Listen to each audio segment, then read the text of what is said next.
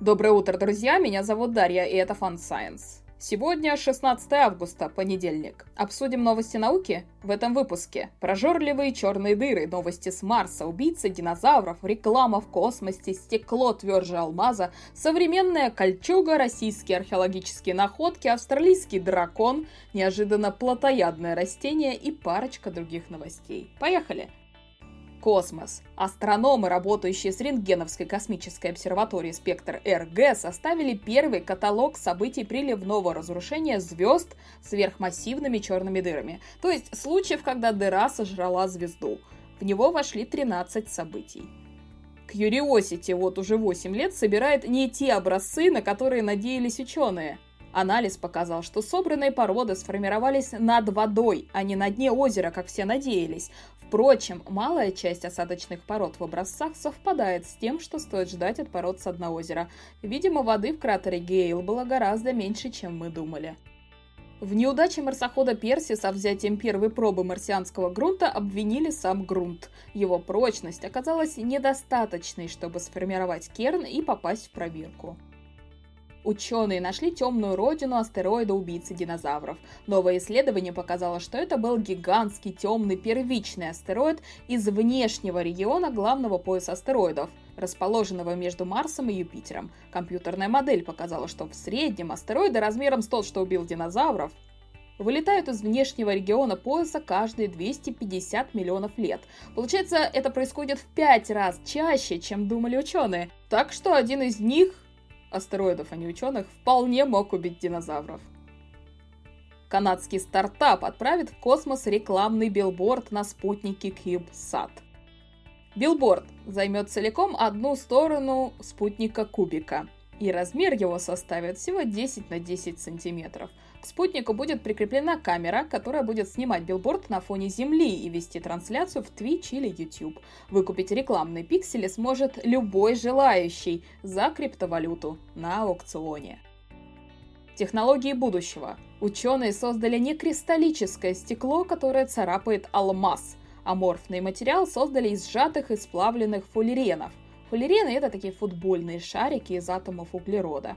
Материал оказался к тому же полупроводником, так что он вполне может пригодиться в создании крепких солнечных панелей.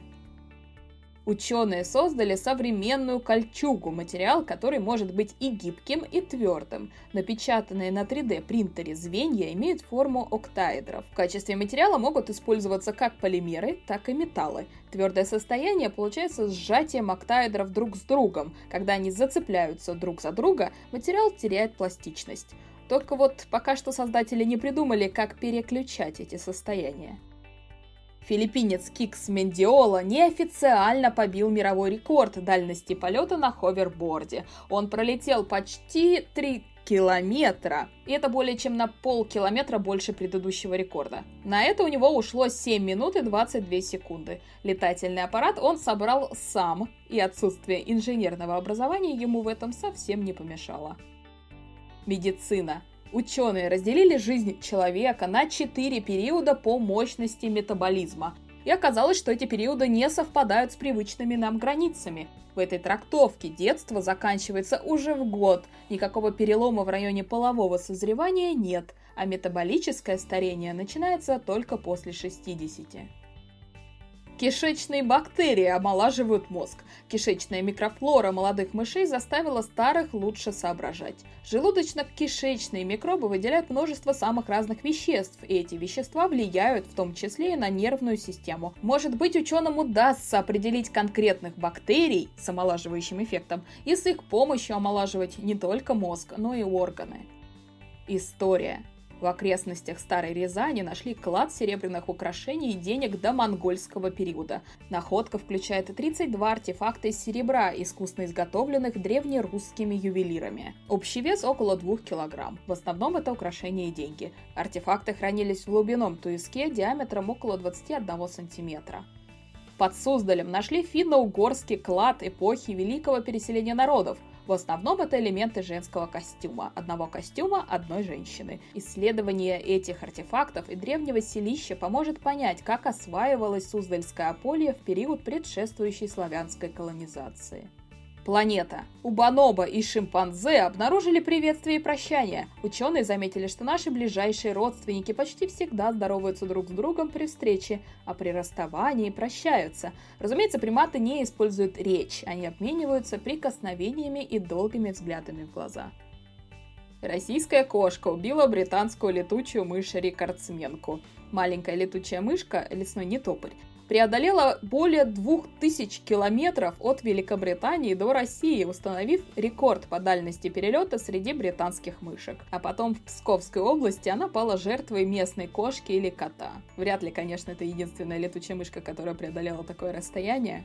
Просто весь проект по учету перелетов этих мышек начался относительно недавно.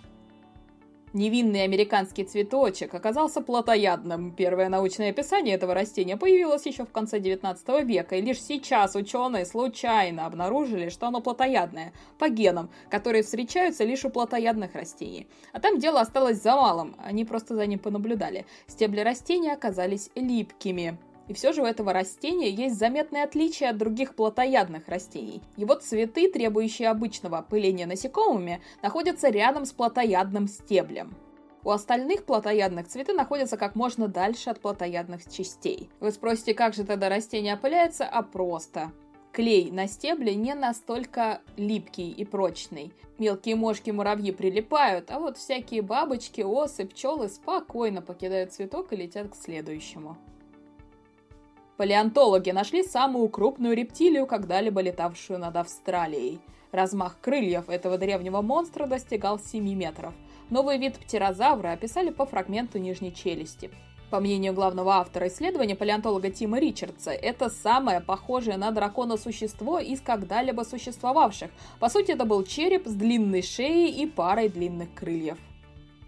Итальянский стратовулкан Этна за 6 месяцев вырос на 30 метров. Такой скачок роста объясняется большим количеством извержений. С середины февраля этого года произошло около полусотни извержений. Дым от пожаров в Якутии впервые достиг Северного полюса. По данным Росгидромета, сейчас в Якутии горит около 3,4 миллиона гектаров. На спутниковых снимках НАСА видно, как дым распространился более чем на 3000 километров и идет от Якутии до Северного полюса. В Европе зафиксировали абсолютный температурный рекорд – 48,8 градуса Цельсия. Однако официально эти данные пока не подтвердили. Ну, еще подтвердят. На этом все, друзья. Спасибо за ваше внимание. До следующей недели!